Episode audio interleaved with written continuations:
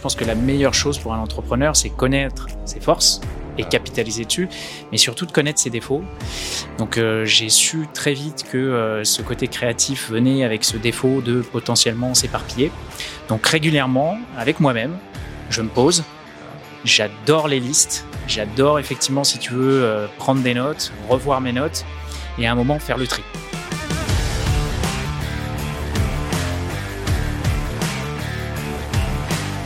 Quels sont ces obstacles et ces difficultés que je vais choisir. Choisir ces obstacles, choisir ces difficultés.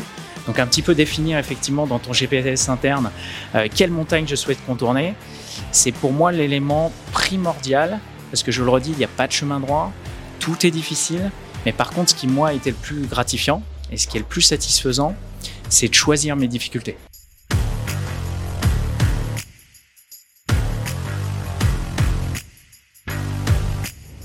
Alors après, l'échec euh, en France, euh, euh, j'en dit, on n'a pas cette culture de l'échec. mais pour moi, l'échec est une occasion d'apprentissage, mais phénoménale. avec Big Fernand, on s'est planté sur des développements à l'étranger. Ça m'en a tiré une expérience, effectivement, que je pense supérieure à d'autres personnes qui n'ont pas vécu ce que j'ai vécu. Salut Alexandre. Ravi de te recevoir. Tu es la première personne sur le podcast que, euh, avec qui je fais l'interview en présentiel. Ok. Donc, euh, bah, ravi euh, d'avoir pu faire ça avec toi. C'est un plaisir. On va passer un moment ensemble. Et tu connais le principe du, du podcast, je te l'ai expliqué, de, de, la vidéo. Ça va être de, de montrer que une personne ordinaire, alors c'est pas péjoratif, mais qu'une personne ordinaire, en tout cas que n'importe qui, peut faire des choses extraordinaires. Du coup, Alexandre, euh, est-ce que tu peux. Euh, alors, on va faire, oui, l'interview, ils ont l'habitude, mais sous forme de CV. Original. Ok. Donc, on fait un CV décalé de l'interviewé. Un CV décalé. Et je t'écoute. Euh, tu as le droit de me dire une fois non, je réponds pas. Ok, une seule fois. Une seule fois, si Très bien. à l'aise, tu Sinon, je me barre. Hein. J'ai le droit aussi? Je peux fuir? Ah, j'ai vu ça. Dans... Alors, je regarde le, du MMA. Ouais. Et il y avait un, comme ça une conférence de presse, il y en a un des deux qui, qui est parti. C'est une tactique, hein. La fuite est une tactique si tu pouvais rester, ça serait méga cool. Je te promets rien, mais je vais faire de mon mieux. Alors Alexandre, euh, moi je suis ravi de te recevoir sur la chaîne. Est-ce que tu peux, euh, tu peux te présenter pour ceux qui ne te connaissent pas? Alors Alexandre Aurillac, euh, tu es venu me voir surtout pour mon expérience autour de Big Fernand, je suppose. Donc j'ai cofondé Big Fernand avec deux autres associés, Steve Burgraff et Guillaume Pagliano. Une aventure qui a été exceptionnelle. On a vécu la croissance d'une start-up dans un secteur hyper traditionnel donc euh, on a eu euh, pas mal de boulot pour créer toute la chaîne de valeur. Euh, donc j'ai fait ça pendant très longtemps, mais avant ça, j'ai eu une, grosse expérience en marketing et en communication. J'ai vécu la transformation du métier dans le sens où on est passé, par exemple, du publipostage à l'emailing, qui était une grosse révolution. Donc j'ai vécu ces changements-là. un peu lassé du métier, j'ai cherché ce que je voulais faire après. Euh, j'ai quitté le métier sans trop savoir euh, ce que je voulais faire et euh, j'ai rencontré l'entrepreneuriat par hasard. À l'époque, c'était même pas un mot. on parlait pas de start-up, on parlait pas d'entrepreneur, on parlait pas de founder. Et c'est, je, je, lui dois ça, je dois ça à Steve Burgraff. J'ai découvert l'entrepreneuriat avec lui et ça a été un grand plaisir, un grand kiff. Yes. Et tu viens d'où? Je viens d'où? Comment ça? De, de, quelle, région? de, France ou de... Alors, je suis né, moi, dans les Yvelines, pas très loin d'ici, à Rambouillet. Ah, pas très loin d'ici parce qu'on est là euh, à Châtelet-Léal. On est en plein cœur de Paris. En plein cœur de Paris. Exactement. Euh, du coup, je suis né pas très loin d'ici, euh, mais on a parcouru la France en suivant mon papa, qui a eu une carrière dans une société qui, qui fait de la négoce et de la transformation d'inox. Donc euh, il a évolué dans sa société, on l'a suivi au travers de ses différentes expériences. Donc j'ai fait un peu du centre de la France, euh, j'ai fait aussi de la région lyonnaise. Euh, mais on, mes points d'attache, j'en ai un gros effectivement en Lozère, puisque ma maman est originaire de Lozère, et mon papa est en Savoyard, et ma grand-mère habitant dans le centre de la France. J'estime que c'est mes gros, trois gros points d'accroche. Excellent. Tu as fait des études? J'ai fait quelques études. Voilà, j'ai fait une école de commerce alors, euh, un peu par dépit, je dois l'avouer. Euh, je suis sorti de, l'école au départ avec la volonté de faire une école d'ingénieur. mais j'avais des gros doutes sur, sur l'aboutissement de ces études. Je ne savais pas si je voulais rester dans un bureau. donc j'ai fait en fait une pour réfléchir à, à la question. J'ai fait en plus il y avait des professeurs, je dois l'avouer, qui me disaient que j'avais effectivement quelque chose pour les matières littéraires, alors que je me dirigeais en plein dans les matières scientifiques. Donc, euh, euh, un gros doute à, ce moment-là de, la, sortie euh, du, lycée. Du coup, j'ai fait une césure en, université où j'ai fait à la fois des matières scientifiques et des matières littéraires et des matières économiques. Et du coup, dans un espèce de compromis mou, je dois l'avouer, euh, parce qu'à l'époque, les écoles de commerce c'était le truc, euh, le, euh, le, service, le tertiaire était en pleine explosion. Il y avait une école de commerce qui se créait pratiquement tous les mois. je suis parti là-dedans en me disant qu'il y aurait forcément des débouchés. Ça n'a pas été mon plus gros kiff. Hein. J'ai très vite cherché effectivement des expériences en dehors des, bancs de, de l'école. Et c'est là où j'ai effectivement, pour moi, où je me suis formé, où j'ai pris mes premiers kiffs, si tu veux, d'entreprise. Euh, et donc, euh, j'ai fait une formation en école de commerce, une école de commerce classique, euh, rien de particulier à dire là-dessus. Est-ce que tu, tu, penses que, que tes études t'ont aidé pour atteindre les objectifs que tu t'es fixés dans l'entrepreneuriat? Alors, tu, tu l'as vu, j'ai des doutes, moi, sur, sur, sur euh, mon choix académique. Euh, donc, euh, oui, forcément, puisque tu, tu fais des rencontres, c'est-à-dire qu'il faut prendre ce type d'expérience, même si, avec le recul, tu, tu penses que tu aurais peut-être pu mieux faire ou tu aurais pu choisir quelque chose qui te correspond mieux. C'est quand même toujours l'occasion de rencontrer des gens, de vivre des expériences. Euh, donc euh, là-dessus, je pense qu'il faut pas avoir de regrets. Donc forcément, ça m'a apporté des choses. Euh, j'ai rencontré plein de gens, si tu veux, dont j'ai tiré des enseignements. Je parle d'un prof de marketing, par exemple, et c'est une phrase que, que, je dis très souvent. c'est que tu retiens quand tu te laves les mains toujours de te brûler ou te geler, mais tu retiens jamais l'eau tiède. et c'est quelque chose que, que j'ai retenu, c'est faire les choses avec panache. Puis en plus, je rajouterai un truc, c'est si tu fais effectivement des choix mous, tu en retireras rien, aucune effectivement, aucun apprentissage. Donc tu vois, ce prof marketing au milieu de tout ça, même si effectivement j'ai pas vécu une scolarité en école de commerce euh, que j'ai estimée gratifiante, t'en retireras toujours quelque chose. Donc oui, forcément, ça m'a aidé. Ok, l'histoire de, de l'eau chaude ou de l'eau froide? L'histoire de l'eau chaude ou de l'eau glacée et de l'eau tiède surtout. C'est-à-dire qu'il faut faire les choses avec conviction, avec panache, et euh, tu en retireras beaucoup plus d'enseignements. Parce que sinon, tu sais pas pourquoi. Si ça a échoué, tu sauras pas pourquoi. Et si, ça, si, tu as réussi, tu, ne sauras pas, plus non plus. Et malheureusement, il faut que tu saches pourquoi tu réussis pour effectivement répéter ce succès. Il y a un excellent livre là-dessus, l'art du focus, parce que ça part sur euh, la base, on en parlait avant euh, Exactement. en antenne, j'aime à dire, sur le fait de, se focuser fort. Ouais. Et Anthony, que j'ai interviewé, qui est sur, la chaîne, si ça t'intéresse devant l'interview, ben, va te balader sur la chaîne, Anthony Bourbon, qui, qui parle d'un truc qui est pas mal. Excellent entrepreneur, très fan. Euh, et, c'est vrai qu'on a tendance des fois à se rassurer, de dire euh, je fais ça, je fais ça, je fais ça, je suis multi-compétences. Bah déjà, sois très bon dans ton domaine. Mais ça, ça c'est un mot, se rassurer. On fait souvent les choses effectivement euh, pour se rassurer. J'ai rencontré beaucoup d'entrepreneurs effectivement qui, qui se surexposaient, qui faisaient beaucoup de choses pour, pour se rassurer eux-mêmes. et c'est très souvent effectivement un défaut. Puisque euh, ça peut être une, une, voie sans, issue, quoi. ça peut, mais... ça peut, mais le, focus a de gros, gros mérites. Euh, et que généralement, effectivement, euh, ça occasionne plus de démobilisation, puisque si tu te défocuses, effectivement, tu, tu, prêtes le flanc à potentiellement beaucoup de problèmes. Excellent, ouais. avant de passer à la suite, ça me fait penser. Est-ce que tu as une, une technique de, Technique à partager. Une technique sur le focus à partager, un truc qui t'a, un hack qui t'a aidé pour je suppose que, par exemple, quand tu as eu la croissance de, ta, société, peut-être euh, peut-être la grosse tête, je ne sais pas d'ailleurs. Très grosse tête. Euh, à un moment où tu te dis, où tu peux te dire, voilà, qu'est-ce qui se passe euh, On était là dans notre, dans notre cuisine à mettre un hamburger et, et puis ça prend. Et, et puis derrière, il y a peut-être les, je sais pas si les médias, en tout cas, la Valo, il y a, à un moment, il y a, a peut-être quelque chose qui nous dépasse. Est-ce que tu avais une technique pour dire, ok, mais mon focus, il est là. Pour remettre les pieds sur terre un petit peu, pour euh, se réancrer. Et sur le fait de ce qui, ce qui allait être important dans le succès de la société. Euh, c'était pas forcément d'aller faire les banquets, mais c'était un moment. Euh, d'aller choisir des franchises ou je ne sais pas Alors, il y, a deux choses dans, ta question. La question du focus, pour, pour une personne qui, au départ, comme moi, très créative, euh, c'était vraiment ma, ma, grosse force. Euh, j'ai toujours su effectivement que ça venait quand même avec un gros défaut, justement, qui était la dispersion. Donc, euh, très régulièrement, je pense que la meilleure chose pour un entrepreneur, c'est connaître ses forces, et capitaliser dessus, mais surtout de connaître ses défauts. Donc euh, j'ai su très vite que euh, ce côté créatif venait avec ce défaut de potentiellement s'éparpiller.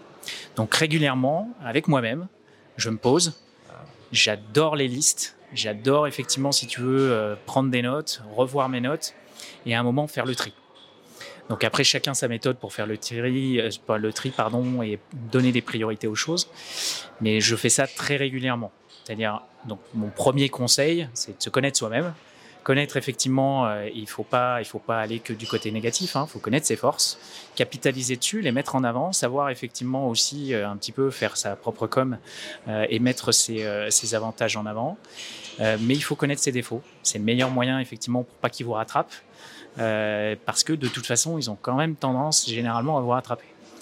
Donc ça, c'est la première chose. Et puis après, tu parlais de quelque chose d'autre. C'est euh, quand ton entreprise a du succès, euh, comment pas se laisser dépasser, parce que c'est le défaut aussi de beaucoup d'entrepreneurs. Quand il y a eu tout ce, phénomène autour de, la startup, euh, de la startup nation, qui a eu cette dynamique autour des entrepreneurs, tu as eu un écosystème effectivement autour de, médias. On venait interroger des gens qui n'avaient pas forcément encore prouvé des choses, mais on avait des signaux faibles, donc on venait les interroger. J'ai connu beaucoup d'entrepreneurs qui ont pris très vite la grosse tête, qui ont considéré que le chemin était fait et qui du coup effectivement euh, bah, c'est au moment où ça a commencé à, être euh, à poser problème. Donc euh, pour ça en fait je pense qu'il y a une histoire au départ quand même de, tempérament du pourquoi tu fais les choses. Je j'ai jamais créé je te dis je connaissais pas je savais pas ce que c'était l'entrepreneuriat c'était même pas un mot. Donc j'ai jamais fait si tu veux ou j'ai jamais travaillé avec Steve et Guillaume ou fait de l'entrepreneuriat en me disant je vais devenir entrepreneur ou je veux devenir si tu veux l'entrepreneur de l'année. Mmh. Donc déjà, effectivement, je pense qu'il y, a quelque chose aussi euh, de l'ordre du pourquoi tu fais les choses, qu'est-ce que tu viens chercher dans cette expérience. Tu viens chercher une notoriété, t'afficher sur euh, ta capacité à entreprendre ou tu viens pour l'expérience.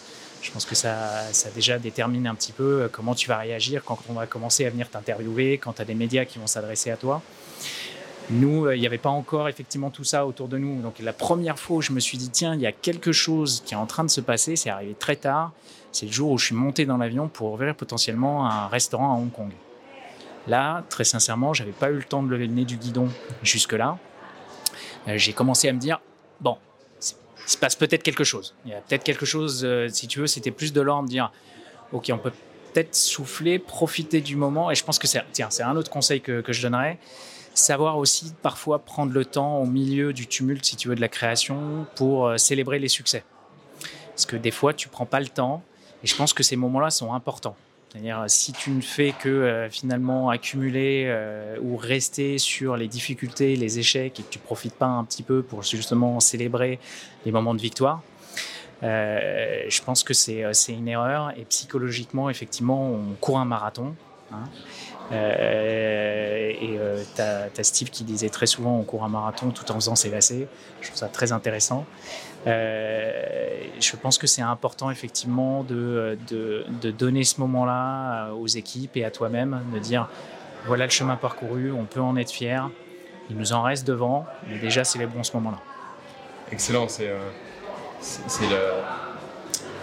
le, le, fait de, de, prendre la pleine conscience de ce qu'on est en train de réaliser pour pouvoir souffler, sinon on est comme une cocotte minute. Ouais. Et, en fait, la cocotte minute, à un moment, si on n'arrête pas, quand, elle, quand elle monte, ça eh ben, ça va pas être beau ce qui va se passer. Non, euh. mais ça, c'est une règle générale. Si tu, veux, ce qui est étonnant, c'est-à-dire que là, on est en train d'isoler un sujet, c'est l'entrepreneuriat, mais la base est humaine. Et je pense qu'on l'oublie très souvent. On pense qu'en mettant des process, en mettant, si tu veux, justement de l'organisation, de la structuration, on, va effectivement, on va le faire, hein. on va effectivement diminuer l'impact potentiel de, l'humain au milieu de tout ça, mais ça reste effectivement une aventure humaine avec euh, euh, tous ses défauts et aussi effectivement tous ces moments hyper agréables. Parce que pour moi, de toutes mes expériences, c'est ce que je retiens généralement. Euh, sauf que effectivement, tu peux reprendre cet exemple sur une colocation. Tu cumules les frustrations, n'oses jamais en parler. ça va toujours sortir, mais si justement tu choisis pas le moment, ça sortira toujours de la mauvaise façon. Donc cette histoire de cumuler de la frustration, de la pression, euh, je ne sais pas comment tu veux l'imaginer, euh, c'est toujours effectivement pour moi quelque chose de constant dans ton couple, avec tes amis, en colocation, parce que effectivement, même si c'est une entreprise, même si tu as de l'organisation, même si tu as des méthodes, ça reste une aventure fondamentalement humaine. Yes. Et, et alors là, on parle d'entrepreneuriat, mais l'entrepreneuriat pour se simplifier la vie. Si c'est ce qu'on a envie. On en parlait euh, longuement avant, c'est-à-dire qu'il y a plein. On a un GPS interne. Ce qui est intéressant, c'est de trouver les étapes qui vont nous épanouir personnellement. Mes étapes, ce ne sont pas les mêmes que les tiennes. Euh, j'étais juste avant en train de manger avec mon frangin euh, qui est avocat. C'est encore différent. Ce qui est cool, c'est d'essayer de se trouver son propre GPS et après avoir une vie faite d'épanouissement si tu regardes un podcast sur l'entrepreneuriat, c'est que, bon. Il y a déjà un process de réflexion en route. Il y a un process de réflexion. Moi, ce que je veux te pousser à faire, c'est de dire va au bout de ce process. Éclate ce process. Après, bah, peut-être qu'au final, tu vas dire non, mais attends, il est cool le process, c'est cool pour vous, mais c'est pas pour moi. Mais moi, tu es allé au bout de quelque chose avec l'histoire de ta Je, peux, je, veux pas, je veux pas te couper euh, dans, dans l'élan parce qu'il y a beaucoup de vérité dans ce que tu dis. Je rajouterais juste un truc c'est qu'à un moment, l'entrepreneuriat, c'est quand même de l'action. C'est-à-dire qu'effectivement, il faut avoir une réflexion, faut savoir pourquoi on y va, faut connaître son environnement, on le disait, parce que effectivement, son environnement direct, son entourage, son, euh, frère, euh, sa, compagne, euh, sont, des éléments très importants, effectivement, de, ton aventure entrepreneuriale. Mais à un moment de trop être dans la réflexion l'introspection, ça va t'amener, parce qu'on a, je pense, ce, biais-là humain, c'est de commencer à lister tous les risques tous les freins potentiels, les obstacles. Euh, donc à un moment, il faut se dire, de toute façon, dans toute démarche que tu feras, que ce soit salarié ou entrepreneur, il y aura des obstacles. Je dirais que pour reprendre ce que tu disais, la réflexion, c'est de l'amener en se disant quels sont ces obstacles et ces difficultés que je vais choisir? Choisir ces obstacles, choisir ces difficultés. Donc un petit peu définir effectivement dans ton GPS interne euh, quelle montagne je souhaite contourner. C'est pour moi l'élément primordial parce que je le redis, il n'y a pas de chemin droit, tout est difficile, mais par contre, ce qui, moi, a été le plus gratifiant et ce qui est le plus satisfaisant, c'est de choisir mes difficultés. Choisir ses difficultés, ça veut dire. Et est-ce que ça, ça marche par l'anticipation, du coup? Alors, c'est oui, forcément un petit peu. C'est-à-dire qu'il y a quand même quelque chose à, à, faire quand tu te lances dans tout projet, mais c'est pareil. Tu es dans l'immobilier, euh, aller interroger des gens qui sont passés par là qui ont vécu ton expérience. Pour moi, la, plus grande démarche, ce podcast en fait partie. Euh, si tu veux euh, découvrir le témoignage de gens qui ont, qui ont vécu euh, ce que tu vas vivre ou ce que tu veux vivre, c'est quand même effectivement pour moi quelque chose d'essentiel quand tu veux te lancer dans quelque chose de nouveau. C'est excellent ce que tu viens de dire parce que... C'est gentil, merci. avec plaisir. Parce que on a besoin quelqu'un qui va me demander quelque chose, qui, va prendre un avis, je dis ok, tu as pris un avis, euh, mais j'en ai parlé à machin. Ok, ok, donc par exemple, tu vas investir dans l'immobilier, mm. tu vas investir dans une colocation, et tu en as parlé à Tata Rachel. Moi, ma première, naïvement, ce que je demande à la personne, est-ce que Tata Rachel a déjà fait une colocation? Non. donc, ça, ce qu'il vient de vous dire, ça vaut, euh, ça vaut des heures, euh, des, heures des heures de prise de tête avec ce qu'on appelle, nous, des voleurs de rêves, c'est-à-dire des gens qui ont des avis sur tout. et, ce que, je veux dire derrière aussi, parce que à trop prendre, donc je reviens à, ce qu'on disait tout à l'heure, c'est-à-dire à, trop prendre d'exemples, à trop s'inspirer, à trop tirer effectivement, si tu veux, ou à rester sur les conclusions. Chaque expérience est différente. C'est-à-dire que il faut rester le maître de son bateau. on prend plein d'images. Euh, c'est-à-dire que il faut quand même être celui, à partir de ces exemples, à partir des expériences qu'ont vécues d'autres personnes, d'être capable effectivement d'en tirer ce qui va nous servir et ce qui a du sens pour nous. Parce qu'on est tous différents euh, dans l'approche entrepreneuriale comme dans d'autres approches. Pour moi, ce qui est important, effectivement, c'est d'écouter, de, retenir effectivement ce qui peut être bon pour, euh, pour soi et son projet, et de savoir faire le tri. Parce que j'ai rencontré aussi trop d'entrepreneurs qui fonctionnent un petit peu comme des girouettes. Et parce que, effectivement, quand tu rencontres quelqu'un qui a une très belle expérience, qui a vécu un succès de malade, dont, euh, dont effectivement euh, tu es très fan, euh, tu as peut-être tendance à dire bon, bah, il faut que je suive à la lettre Et ça peut avoir du fond. Hein. Pour certaines personnes qui ont du mal à se lancer, de dire je suis la méthodologie à la lettre, donc euh, de, suivre effectivement exactement ce que la personne me préconise. Sauf que je pense effectivement que derrière, faut jamais arrêter euh, de penser à soi, de ne pas s'oublier, de ne pas oublier qu'on est différent, qu'on apporte une autre matière, qu'on apporte quelque chose d'autre. Et quand tu mets effectivement les mêmes ingrédients dans une marmite différente, euh, tu as tendance à obtenir quelque chose de légèrement différent. Donc, euh, je ne sais pas si l'image est très bonne, mais euh, ce que je veux dire effectivement par là, c'est que même si l'expérience semble identique, elle ne sera jamais réellement. Je suis désolé, on n'a pas choisi le meilleur environnement. en fait, c'est un... exemple. Et là, pour te dire, on est, on est, du coup, on est, dans, on est dans un hôtel. Et du coup, on a on choisit un spot sympa. Et il se trouve qu'au moment où on fait l'interview, ça fait maintenant quelques minutes qu'on est ensemble, et eh ben il y a une, une, personne du personnel qui met l'aspirateur. Et en fait, tu as deux possibilités du coup. Ben, on arrête. On fait avec, c'est la vie. C'est comme ça, ça fait partie, ça a un paramètre. Euh, bon, bah, c'est pas grave, elle va s'arrêter. Euh, ou pas. Et puis on va approcher le micro.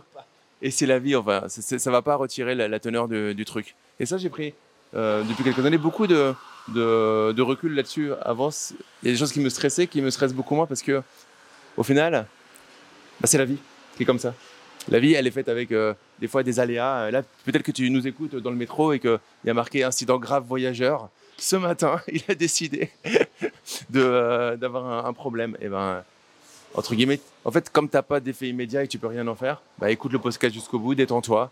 Et euh, c'est c'est la vie, quoi. Tu arriveras avec une demi-heure de retard et puis euh, tu diras pardon et, euh, et, c'est comme ça, quoi. Sinon, on se fait des ulcères. en particulier dans, dans, le cheminement entrepreneurial, il n'y a, y a rien de parfait. C'est-à-dire que tu vas faire, tu vas essayer de te donner les, meilleures conditions pour réussir, mais tu t'apercevras que effectivement tous les plans que tu as en tête, allez, à 95% vont, vont tomber à l'eau où les choses vont pas se passer euh, comme tu le souhaites. Donc cette capacité, ce qu'on appelle l'agilité, cette capacité à être agile et à s'adapter, elle est essentielle. Donc ben, là, l'environnement n'est pas parfait, c'est pas les conditions idéales. J'espère quand même qu'on nous entendra. Mais effectivement, on fera avec si le contenu est intéressant. C'est ça. Euh, en fait, c'est marrant, parce que ça me fait donner une, une espérance de vie. C'est-à-dire que euh, dans la logique, une, personne pourrait se dire euh, tiens, je vais détourner euh, 5 euh, minutes de mon travail ou je vais demander si pour combien de temps vous en avez. Ou c'est pas le cas. c'est la vie, c'est comme ça. Il y a quelques années, j'aurais été dans le jugement, tu vois. Je me serais un peu énervé en me disant mais c'est impossible de de, de, de, le faire à côté. Et en fait, c'est cool. Passer du temps à juger les autres, pour moi, c'est du temps perdu. C'est ça.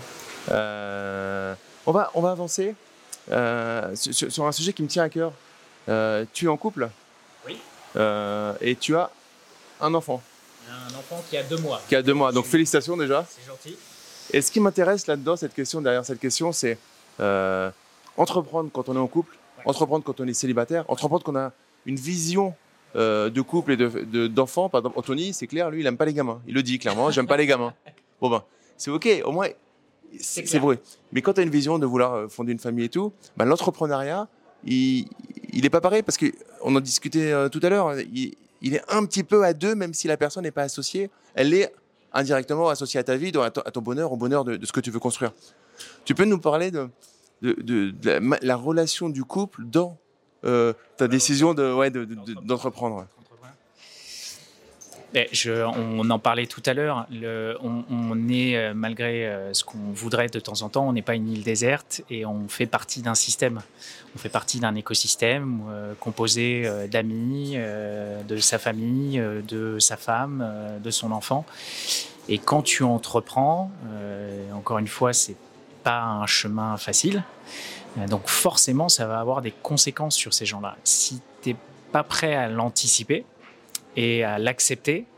Encore une fois, hein, c'est quand tu fais un plan euh, pour monter ton entreprise, tu considères les éléments externes qui peuvent influencer ta démarche. Cet élément-là fait partie pour moi des éléments importants. Je posais moi une question quand on interviewait et qu'on sélectionnait les franchisés. Euh, je te le disais tout à l'heure, euh, qui était pour moi une question centrale, c'est est-ce que votre famille est au courant de votre projet d'entreprendre, d'ouvrir cette franchise et est-ce qu'ils vous suivent? Est-ce qu'ils sont à 100% à fond avec vous? Est-ce qu'ils seront prêts dans les moments difficiles à vous soutenir? Parce que quand tu es face aux obstacles et que tu vas rentrer chez toi avec cette souffrance, c'est un moment difficile, si en plus, effectivement, à la maison, tu as des vents contraires et des personnes qui, de toute façon, ne croyaient pas à ton projet et qui, dans ces moments-là, du coup, vont pas bah, te filer, euh, je sais pas, le, petit, le petit discours de, de, remotivation euh, qu'il faut, ça peut être très, très compliqué. Moi, ça a eu un impact, ça a été très difficile. On est sorti beaucoup plus fort et j'en suis très fier. Euh, j'en suis sorti encore plus amoureux. donc, c'est super. mais j'avais conscience de ça. C'est pour ça que tout de suite, quand j'interrogeais les franchisés, c'était une question que je posais euh, parce que ça me semblait essentiel et que beaucoup de personnes évaluent les éléments extérieurs sur euh, des éléments très euh, pratiques et pragmatiques pour l'entreprise, mais cet élément-là, sur la vie de l'entrepreneur, parce que un projet entrepreneurial, on l'entend très souvent, Anthony en parle, c'est d'abord des hommes, c'est d'abord des porteurs de projets. Son environnement psychologique, de confort psychologique, est essentiel pour le succès de l'entreprise. Yes. Alors, pour la petite histoire, à mon dernier séminaire, on est monté sur scène avec ma femme. Le thème qui m'avait été demandé, c'est comment investir en couple sans le ruiner. Parce que en fait, c'est la même chose en immobilier que dans l'entrepreneuriat. Euh, en fait, ce que je dis à peu près les mêmes questions aux personnes qui veulent être accompagnées par, par mon équipe, c'est euh, ok, tu vas t'investir tout seul, mais est-ce que la personne elle est, elle est réfractaire ou pas? Parce que si elle est réfractaire, c'est pas grave. Mais en tout cas, il faut savoir qu'à un moment, quand ça va mal se passer ou que tu vas avoir juste un obstacle, là pour le coup que tu n'auras pas forcément euh, complètement, euh, que tu vas subir un peu, mais même si tu peux faire la liste totale des obstacles que tu vas avoir, eh ben, euh, en fait tu vas rentrer chez toi et bah, tu vas t'énerver plus vite sur ton enfant. Il eh ben, faut l'assumer dans le couple après le soir, de s'excuser, de dire oui mais parce que j'ai eu un truc, ouais mais je t'avais dit de pas y aller.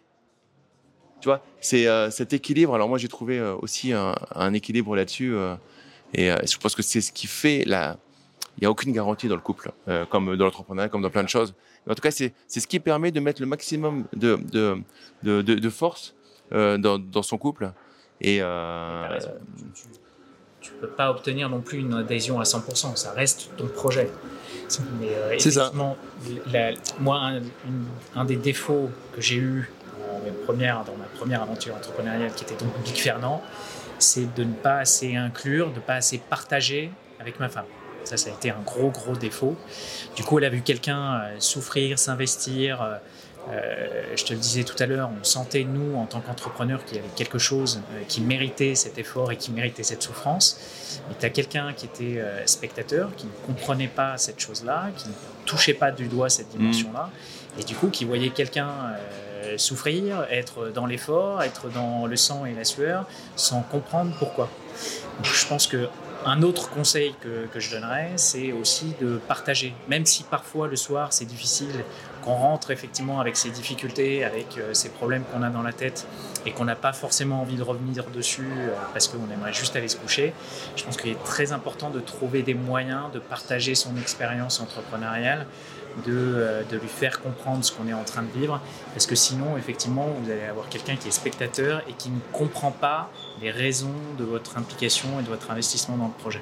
Et en plus, de temps en temps, cerise sur le gâteau, avoir euh, le point de vue de quelqu'un qui est complètement détaché et extérieur peut euh, solutionner quelque chose où nous, avec le côté émotionnel, le côté de la tête dans le guidon, qui peut arriver, hein, et eh ben on va le louper. Alors qu'en fait, avec un peu de subtilité, j'ai envie de dire, mais parce qu'il y a le détachement qui, qui, va bien, et ben en fait, il y a une solution. La solution, des fois, en fait, elle est pas loin. Mais, mais impossible de la voir parce qu'on a perdu des fois cette, cette, cette, cette, lucidité. Attention, entrepreneuriat, ça veut pas dire qu'on va pas se retrouver des fois. Hein, euh, on a discuté juste avant. Ça veut pas dire que il n'y a pas le monde du bien face au monde du mal. C'est, c'est, ça marche peut-être dans les films, mais dans la vraie vie, euh, j'ai envie de dire, c'est, il y a des choses qui sont bien de chaque côté. Dans le salariat, moi, j'ai kiffé être salarié.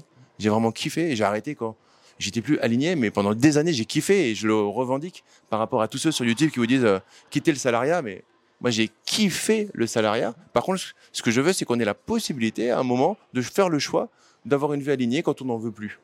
Euh, tout comme potentiellement, euh, plus vouloir de l'entrepreneuriat et revenir sur un métier euh, euh, dans, dans, une boîte, dans, dans, dans, du conseil, etc., peut-être dans d'autres positions. Mais en fait, encore une fois, on en parlait tout à l'heure. C'est cool. C'est c'est pas, il faut pas, c'est pas gravé, rien n'est gravé dans le marbre, à part. Et c'est pas blanc ou noir. C'est ça. Tout est gris. Tout est gris. On voudrait effectivement que ce soit le cas. Et- mais- Ouais, il y a un truc. euh, et ça m'a marqué parce que là, du coup, j'étais à une compétition Ouais. et euh, j'étais en face du gymnase et j'étais euh, vu sur le cimetière. Ouais. En fait, ça me fait relativiser sur ma compète en me disant bon, je perds, je gagne. De toute façon, je vais finir ici un jour. Et, euh, et un jour, je serai la veille de ma mort. Et peut-être qu'aujourd'hui, si je meurs demain, j'espère pas, mais il y aura toujours un jour où j'aurai la conscience et le lendemain, je serai plus là. Et c'est cool, ça fait relativiser la vie, quoi. C'est-à-dire que peut-être c'est le dernier jour. Alors euh, autant en profiter. Et c'est pour ça que je te remercie encore, euh, Alexandre. C'est pour ça que je kiffe faire ces interviews sur cette chaîne. C'est que je rencontre des gens inspirants. On a parlé d'un, t'as parlé d'un succès, mais est-ce que tu as créé des boîtes Qui ont échoué qu'on, fait, euh, qu'on échoué Parce que c'est, encore une fois, c'est bien de parler de ce qui marche, Ouais. mais c'est bien aussi de dire que des fois, Si, si, si, on si. Le, le- encore une fois, tu le disais tout à l'heure, il n'y a, pas de garantie. L'entrepreneuriat euh, répond aussi à, à ça. Euh, c'est, euh, j'ai, essayé de monter une boîte avec, avec un ami. Euh, et euh, j'avoue, euh, avec le recul, de moi avoir, avoir pas assez investi. On parlait de focus tout à l'heure. J'étais, j'étais pas assez présent, j'étais pas assez investi dans, dans le projet. Je comptais sur cette relation amicale, si tu veux, pour je ne sais pas quoi d'ailleurs, en me disant que parce qu'il y avait ce lien-là, ben, je pouvais gérer les choses à distance. Euh, et euh, ça a été une grosse, grosse, euh, grosse erreur. Euh, parce que, euh, quel que soit effectivement le lien que tu as avec la personne, à un moment, euh, pour soutenir la charge de travail, euh, pour euh, franchir les différents obstacles qui vont se présenter à toi, il n'y a pas, y a pas de remède miracle. Il faut être investi, il faut être là, il faut être présent. Euh, lui, c'était sa première expérience, donc euh, forcément, euh, je ne pouvais pas compter sur lui pour euh, tout savoir. Euh, et j'ai fait comme si, en me disant, s'il a une question, il osera, il osera me la poser. Et même avec ce lien il ne faut pas se dire que il l'osera facilement, la communication se fera de façon hyper fluide. Il y a peut-être aussi un peu d'ego parce qu'on est amis, qu'il n'ose pas effectivement, si tu veux, justement avouer qu'il ne sait pas quelque chose ou qu'il est en difficulté sur une situation. Donc euh, je suis venu effectivement euh, avec euh, plein d'a priori, de certitudes sur la question et bah, je me suis planté. La, boîte effectivement a, a pas vu le jour, on n'a pas poussé effectivement la vie de l'entreprise, en tout cas de ce projet-là, à cause de ça. Donc je suis sur cette expérience-là, tu je pourrais prendre le parti de dire c'est lui qui était en lead, c'est de sa faute. Je considère que j'étais le plus expérimenté sur, euh, sur justement la dimension entrepreneuriale et gestion de projet, donc c'est de la mienne. Et euh, j'ai vraiment fait cet effort après cet échec-là de faire un point. Je fais ça régulièrement. hein. J'ai vécu d'autres effectivement situations d'échec dans l'entrepreneuriat. Euh, je suis revenu au salariat à un moment, participé à un projet en pleine création, en pleine explosion. Euh, et j'en suis sorti effectivement en considérant que ça avait été un semi-échec. Alors après, l'échec euh, en France, euh, j'en ai dit, on n'a pas cette culture de l'échec. Mais pour moi, l'échec est une occasion d'apprentissage, mais phénoménale. Euh, avec Big Fernand, on s'est planté sur des développements à l'étranger. Ça m'en a tiré une expérience, effectivement, que je pense supérieure à d'autres personnes qui n'ont pas vécu ce que j'ai vécu.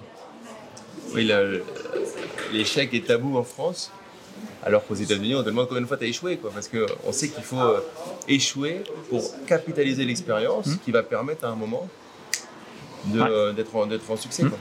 Ouais. Et puis après, ce que, ce que tu apprends aussi, c'est de faire en sorte de, de gérer les moments difficiles, de quand même essayer de, contenir les choses pour pas tomber dans un échec. Et c'est ça qu'il faut absolument faire. C'est partager les risques, dimensionner les risques, euh, accompagner les risques euh, pour pouvoir éviter que cet échec t'emmène effectivement au fond du trou. Parce que euh, ça peut, on se le dise aussi, hein, ça peut te mettre dans des situations très difficiles. Rien n'est insurmontable, mais il y a des situations qui sont plus insurmontables que d'autres. Donc euh, cette, cette dimension-là, c'est pour ça que moi j'entreprends à plusieurs. hein, euh, partager les risques euh, est important. Euh, c'est ce que tu fais quand tu vas chercher du financement aussi. Euh, il faut savoir effectivement gérer ce risque-là. Ce que tu apprends, et pour moi ce que j'ai appris effectivement avec ces échecs, c'est de gérer le risque. C'est d'avoir effectivement conscience de certaines choses que, euh, desquelles j'avais pas conscience avant ça, qui me permettent d'avoir une meilleure vue, d'avoir un meilleur instinct, euh, de mieux anticiper les choses. Et ça, c'est quelque chose que tu apprends forcément sur le terrain. Tu peux l'apprendre dans des livres, en partageant, en lisant l'expérience d'autres. Euh, mais je pense qu'à un moment, ce qu'on disait tout à l'heure, trop de réflexion, est-ce que j'y vais, j'y vais Ouais. pas, à un moment peut tuer effectivement euh, l'énergie, la motivation pour y aller. Ouais, ça, ça amène l'inaction au lieu de l'action. Alors, Entreprendre, c'est agir. c'est agir parce que si toi t'agis pas, Ouais. oh ben, tu sais pas au final. Non. Euh, par contre, juste là-dessus, un truc qui est important, c'est qu'entreprendre, c'est agir. Mais si tu repousses, euh, dans ta to-do, tu as des actions de réflexion actions, t'as des actions d'action. Et tu les repousses tout le temps. Bah, pose-toi la question. Peut-être qu'en fait, tu n'as pas envie d'entreprendre. Tout simplement. Et du coup, euh, faut se poser, tu sais, je sais pas dans tes to-do, mais moi, ça m'arrive dans les to-do, surtout sur les trucs de comptabilité, de les repousser. C'est-à-dire que j'ai ma to-do, le premier jour, je la place à 9h. Puis à 9h, j'ai un prétexte pour pas le faire. Le deuxième jour, je me dis, tiens, à 9h, c'était pas le bon horaire. Je le mets à 11h. 15h, 18h, 18h, non, je suis fatigué pour faire de la compta, euh, honnêtement, euh, ça me saoule. Et en fait, à un moment, je me dis, non, mais en fait, c'est juste que ce truc-là, j'aime pas le faire. Donc, en fait, ce que je travaille là-dessus, c'est comment je fais pour que, quand ça va se reproduire, je puisse mettre un process, par exemple, en place pour le donner à quelqu'un d'autre. Ou le faire différemment, mieux organisé. Donc, dis-toi que si tu repousses une action, bah, c'est que peut-être que aujourd'hui, c'est la vérité d'aujourd'hui n'est pas celle dans six mois, mais aujourd'hui, ben, écoute des podcasts, inspire-toi, mais lâche prise. Euh, C'est-à-dire ne refais pas, ne réfléchis pas pendant dix ans. Euh, lâche prise et reviens là-dessus dans 3, 4, 5 mois ou euh, peut-être que ça viendra. Voilà, Il y a aussi ça. Des fois, c'est pas le moment. Tu n'es pas fan de comptabilité, il faut le savoir, C'est ça. il faut l'accepter. Alors, j'ai une question.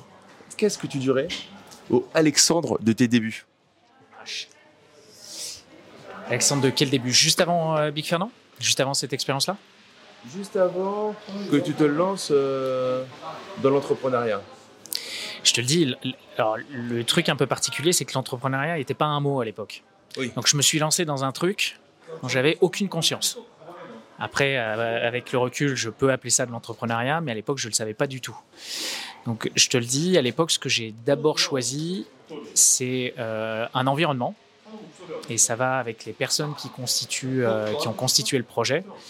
C'est plutôt ça qui m'a motivé, c'est-à-dire un contexte personnel, euh, mélangé effectivement à cet environnement de travail et de collaboration. Et je ne m'étais pas trompé, puisque j'ai passé une expérience malade. J'ai kiffé mes associés, j'ai kiffé l'aventure euh, qu'on a vécue. Euh, donc, ce que je lui dirais, qu'est-ce que je pourrais lui dire à, l'époque Ben, Vas-y, investis-toi à fond. Je te dis ce que je t'ai déjà dit tout à l'heure, c'est dire je ne ferai plus l'erreur de ne pas euh, partager mon expérience et de ne pas plus inclure ma compagne sur euh, le projet et l'évolution du projet. Euh, parce qu'en en, l'ayant exclu, j'ai rendu, quelque chose qui était difficile personnellement, quelque chose qui l'a été aussi pour mon couple. Alors que je pense que ces personnes qui nous entourent sont un- une grande chance et peuvent nous apporter beaucoup dans cette aventure qui euh, parfois se révèle très difficile. Ex- excellent, excellent. Partager et, euh, et du coup faire le. Avoir l'impression qu'il faut s'isoler alors qu'on peut, euh, peut en parler. Alors attention, disclaimer, j'adore les disclaimers moi. Pour autant, alors là, Alexandre il parlait de, son épouse. Maintenant, n'allez pas parler de vos projets à tout le monde parce que vous allez avoir plein de personnes qui vont vous dire que c'est dangereux, que c'est. En fait, ils vont vous donner, ils vont projeter ce qu'on appelle hein, leur propre peur. Donc euh, là, on parlait d'un contexte, euh, des personnes, euh, bah oui, son épouse, euh, son mari, euh, quelqu'un de famille où vous savez que ça va lui parler quand même. Allez-y. Euh, à la machine à café de votre entreprise, n'allez pas forcément en parler parce que ça peut vous faire plus de mal pour le coup que, que de bien. Quoi. Je, je pense que t'es- tu confirmeras. Euh, est-ce que tu est-ce que tu lis? Un petit peu.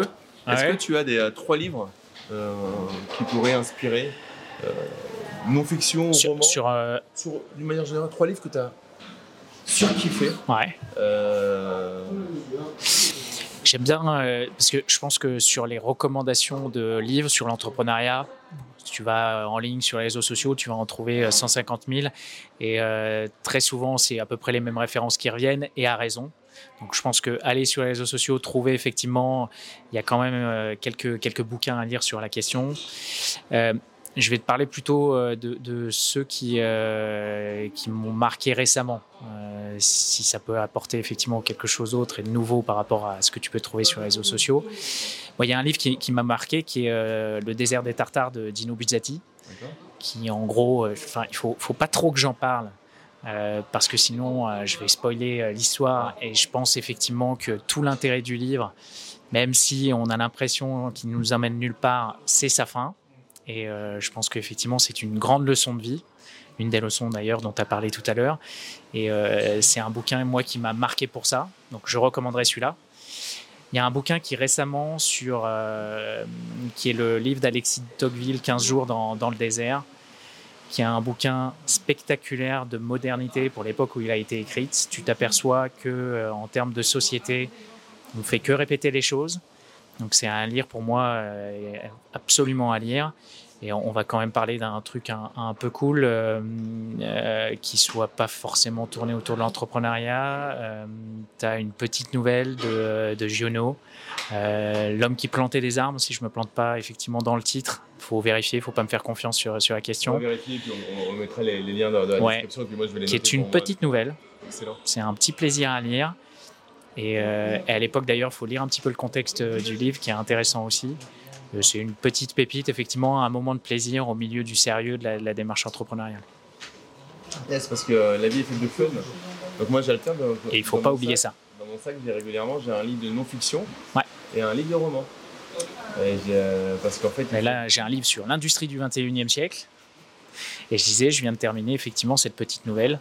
J'ai toujours les deux et j'ai du mal effectivement à ne, à ne pas avoir plusieurs bouquins en même temps. ouais, moi maintenant, j'ai, ouais, euh, je m'autorise. Avant, je m'autorisais pas. Je devais Ouais. finir un bouquin pour. Ouais. en Très discipliné. Non, Maintenant, je, je, par exemple, le soir, je vais plutôt avoir tendance à lire un roman pour mon imaginaire, pour aller sur du, mon sommeil Ouais. paradoxal et tout. Et euh, plutôt Ouais. du non-fiction dans, dans la journée. Où le, c'est très important, matin, hein. tu lire Ouais, avec ouais. mon fils quand on Bien se sûr. réveille. Euh, faut se faire ses routines. Euh, c'est intéressant de lire, les amis. C'est-à-dire que ça, ça- ça- ça- donne un instant, moi je trouve, un instant avec soi-même. Euh, vous lisez avant que votre famille se réveille, vous lisez une demi-heure plus tôt, vous prenez un petit café, si vous avez une belle vue, vous vous mettez, puis, puis vous prenez ce temps envers vous-même, c'est une gratitude envers soi-même. Et alors, je, je- je te rejoins à 1000%. Et ça ne veut pas dire qu'il faut l'ajouter forcément dans l'emploi du temps. Ça peut venir au milieu. D'ailleurs, il y a une très belle étude que, que je viens de lire euh, qui conseillait aux étudiants, en gros, de même prendre 10 secondes de pause dans son apprentissage et de revenir dessus. Mais pendant 10 secondes, vous faites rien, mais rien, rien du tout. Vous n'essayez pas de rattraper le temps perdu ou quoi que ce soit. D'ailleurs, je dis 10 secondes, mais si ça se trouve, c'est beaucoup plus. Il faudrait que je relise l'étude. Mais du coup, vraiment de s'autoriser à ne rien faire et qu'on est beaucoup plus efficace sur la suite et sur l'apprentissage. Du coup, même si le temps, on a consacré euh, sur une heure aussi un temps de pause, on sera plus efficace que si on avait tiré une heure à faire que bachoter. Donc, s'autoriser des moments de pause, des moments effectivement de souffle au milieu de son planning, et pas parce que des fois on a tendance, si tu veux, à le rajouter. Tu vois, je vais me lever plus tôt pour m'autoriser un moment de pause. Euh, Il y a certaines personnes qui peuvent pas euh, ne dormir que 6 heures par nuit pour euh, effectivement être efficace dans la journée. Je dirais même que c'est important dans son planning de s'autoriser ces moments-là. Ah, J'illustrais par rapport, tu sais, au. Toi, toi, t'as un enfant qui est tout petit encore, c'est ça? Ouais. Moi, ce que je fais, alors. oh, oh, c'est vrai que je me force pas, c'est juste que je- moi, je me lève euh, physiologiquement avant, euh, avant ma femme et ma fille, Ouais. et souvent mon fils me rejoint. Ouais. C'est juste qu'après, en fait, quand t'as des grands enfants euh, et que ça se met en route, bah, la- journée passe, le week-end, je parle, hein, passe un peu plus vite. Mais je te rejoins, moi, je fais la sieste. Parce que. parce que pendant que je fais la sieste, je mets 20 minutes, je pourrais faire plein de choses. Mais non, je prends un temps pour moi, pour ma santé, Mm. pour ma il faut, il faut pas culpabiliser. D'ailleurs, j'avais tendance à culpabiliser Ouais, dès que je faisais avant. une pause. Euh, Donc euh, j'étais en course permanente. Et puis, à un moment, de toute façon, tu as le physique et la fatigue qui, euh, qui te rattrapent aussi. hein, donc il y a une réalité là-dessus. Mais de savoir effectivement s'autoriser, euh, je dis pas effectivement, euh, si on a cette sensation qu'on a besoin d'une demi-journée, à un moment dans notre planning, de faire une pause, si on peut se le permettre, hein, parce que parfois l'entrepreneuriat te, te rattrape par le, le bas du pantalon, je pense qu'il faut savoir le faire. Parce que le- la pire des choses, c'est d'arriver au point de rupture. C'est-à-dire que la rupture, ça va pas être une demi-journée. Non. Non. C'est pareil si tu es salarié, hein, ça va être la même chose. À un moment, tu dis oui à ton patron parce que tu veux absolument cette augmentation. Ouais. Et puis tu lui dis oui. Et puis euh, bah, tu es celui qui dit oui et Non. qui reste le soir. Donc euh, tu continues. Je suis, je suis d'accord. On a ce qu'on appelle euh, le- la maladie de, actuelle, c'est ce qu'on appelle Le burn-out. Mm. qui, qui vient. Et puis après, tu peux même plus arriver, et j'en connais, hein, Mm. dans la rue du travail que tu avais. A- il y a un truc, c'est en fait, on, se monte aussi, on se fait une montagne. On, a l'impression que si je demande effectivement quelque chose, euh, de prendre, de prendre une pause, euh, de, m'écarter un petit peu, de faire le pas de côté, la personne va nous faire culpabiliser, va jamais accepter, etc. Et en fait, on s'aperçoit que très souvent, on s'est construit ces schémas dans notre tête et que du coup, ça va rien changer pour la personne. Euh, encore une fois, hein, il faut savoir au milieu de tout ça, s'écouter. Euh, Soi-même, c'est le plus important parce que on peut pas demander, surtout dans le monde de l'entreprise et parfois euh, c'est c'est encore plus le cas dans les grandes structures, de demander à son manager, de demander à cette grosse structure d'avoir conscience de soi. Euh, donc, si effectivement on est sûr de soi, qu'on est sûr que euh, ce pas de côté, que euh, de reculer va nous permettre de mieux sauter, il faut pas hésiter à le faire. Sur le long terme, encore une fois, on court un marathon. hein. On n'est pas là effectivement pour, pour courir de- de- de- d'enchaîner les sprints. C'est la pire pour moi méthode. C'est de dire effectivement, je suis là effectivement sur le long terme. La démonstration de ma compétence, de ma capacité, elle va se faire sur ce long terme. Donc si à un moment effectivement je prends une pause, sur la longueur de ce marathon-là, ça ne représente que dalle. Et par contre, moi, ça m'a donné la capacité d'aller jusqu'au bout. Alors après, c'est vrai que si on reprend le monde du salarié en France, on est pas mal dans les grandes, Ouais. dans les grandes sociétés sur les horaires. C'est-à-dire Ouais. Euh, tu prends, tu es un cabinet de conseil, Ouais. je connaissais, je, je leur disais, mais partez. Ouais. Vous n'avez pas forcément de travail, mais tu peux pas partir du bureau avant 19h30, Mm. même si tu as fini ton Ouais. boulot à 5h. Ouais, ouais. C'est vrai qu'en T'as une pression, as une un pression travail. effectivement de, de l'environnement de travail. je travaillais euh, avec les Pays-Bas et eux, ils avaient la possibilité de faire leurs 5 Ouais, ils ont une, approche complètement différente. Bien sûr. Et c'est ok, tu vois, ils partaient à 17h parce c'est admis qu'on a une vie ailleurs. Maintenant, Mais ça, mais ça change aussi. hein. ça, c'est en- ouais, alors, Ça change. Et pour moi, pour moi d'ailleurs, euh, il y, a- il y a un truc aussi, c'est c'est se dire, est-ce que euh, la démonstration de ma compétence se fait par mes horaires de travail, le fait que je sois resté jusqu'à 19h30, ou est-ce que j'ai pas un autre moyen que je n'emploie pas, que je n'exploite pas aujourd'hui, de démontrer ma capacité et euh, justement l'intérêt que j'apporte à la société? Et je pense que ça, c'est un petit travail à faire sur soi-même. Si je me dis qu'il n'y a que ce moyen-là, c'est qu'il y a peut-être un problème et qu'il faut peut-être faire une autre démarche pour pouvoir compenser effectivement ce truc-là et pas se retrouver à, à rester jusqu'à 19h30 parce que je dois rester. à- Et là, on, on, on entame, mais on va pas aller jusqu'au bout de ce sujet parce qu'on pourrait y faire une heure, mais euh, le fameux pivot, euh, quand on est pas- quand il y a un truc où on voit que c'est euh, ça marche pas forcément comme Ouais. on voudrait, ben, pivoter, Ouais. faire un petit, un petit, euh, un petit paramétrage. J'ai deux dernières questions. Vas-y, je t'écoute. Euh, alors, un conseil pour la personne qui nous suit là, elle est Ouais. dans les transports en commun, elle, écoute, euh, elle a écouté le podcast, elle aime bien, Ouais. mais dans quelques minutes, elle va retourner dans son travail, Ouais. avec toutes les réunions qui vont s'enchaîner et son quotidien. Elle va refermer ça dans sa tête pour peut-être le rouvrir dans trois jours. Euh, je te parle de ça parce qu'en fait, c'était moi, il y a quelques années. J'écoutais ça et puis ensuite euh, j'arrivais à la banque et euh, il y avait les réunions et puis euh, bah là, je reprenais mon quotidien et, et le courage. parce qu'il faut aussi faire preuve de courage pour sortir, de- pour sortir d'une situation. Euh, le- il s'est passé. Euh, Qu'est-ce que tu dirais à cette personne avant qu'elle qu'elle retire euh, ses écouteurs et qu'elle retourne à sa première réunion de la journée? Moi, j'aime bien l'histoire de, la page blanche et de l'histoire à écrire sur cette page. C'est-à-dire que je commencerai effectivement par ouvrir une note sur son téléphone. Moi, je suis plutôt calepin. J'aime bien, effectivement, je trouve que le papier, pour moi, une vertu pratiquement de méditative. Je pars effectivement toujours, quand je pars sur une idée, d'une page blanche. J'écris effectivement en vrac les idées qui me viennent euh, par-dessus, euh, qui me viennent effectivement sur le sujet. Euh, et j'y reviens régulièrement. C'est-à-dire que le meilleur moyen, et on ne peut pas se reprocher d'être dans une vie qui nous amène à courir, à répondre aux urgences du, du quotidien, je pense que c'est important d'avoir des moyens de revenir à notre réflexion. On ne peut pas reprocher à notre cerveau, effectivement, à un moment, euh, d'oublier euh, ce qu'on a pensé à un moment, de s'écarter d'une réflexion qu'on avait commencé à mener. Mais si c'est vraiment important pour soi, cette démarche, effectivement, de peut-être se sortir de ce quotidien-là qui ne nous plaît plus pour X ou Y raison, de dire aujourd'hui cette réflexion, ce cheminement est important pour moi, donc je vais effectivement l'ancrer, l'écrire dans le marbre. Et je vais y revenir régulièrement. Chacun à son rythme. Si c'est quelque chose effectivement euh, dont l'urgence se fait ressentir, je vais y revenir effectivement tous les, tous les matins, se créer une routine par rapport à ça et par rapport à cette réflexion. Parce que pour pouvoir, ce qu'on disait tout à l'heure, être euh, le capitaine de son bateau, euh, mener effectivement sa barque jusqu'au bout euh, avec l'idée, je ne sais pas quel est le driver de chacun, d'être plus heureux, d'avoir plus d'argent, d'avoir plus de temps avec ma famille, de revenir sur cette liste d'objectifs que je me suis fixé, le pourquoi de cette réflexion, le fameux why des, des Américains qui est appliqué au monde de l'entreprise, se l'appliquer à soi, dire pourquoi je suis dans cette réflexion, et de les relire effectivement régulièrement. Parce que notre cerveau est fait pour réagir dans l'immédiat. Il y a une urgence, il va se focaliser là-dessus. Là, aujourd'hui, c'est mon bébé. Régulièrement, effectivement, il me détourne de mon quotidien pour répondre effectivement à son et j'en suis très content. Mais si effectivement il y a un fil rouge à mener, je pense qu'il est important de se créer au moins des outils, que ce soit son téléphone portable, un rappel, euh, un bloc-notes, euh, un tableau, un paperboard. Moi, je l'ai dans mes, dans mes entreprises très souvent quand je fais de l'accompagnement.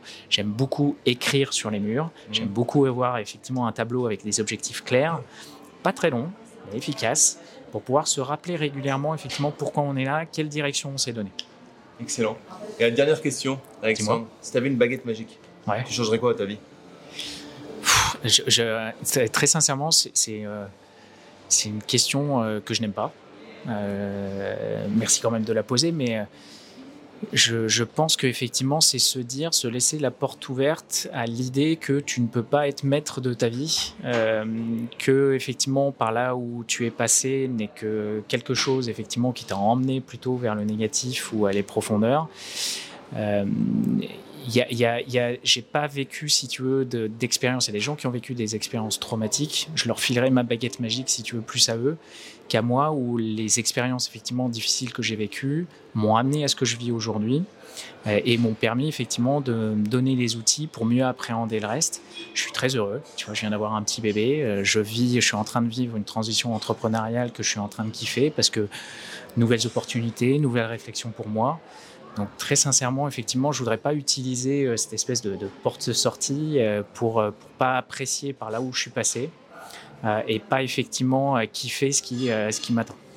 Donc excellent, tu as répondu au final.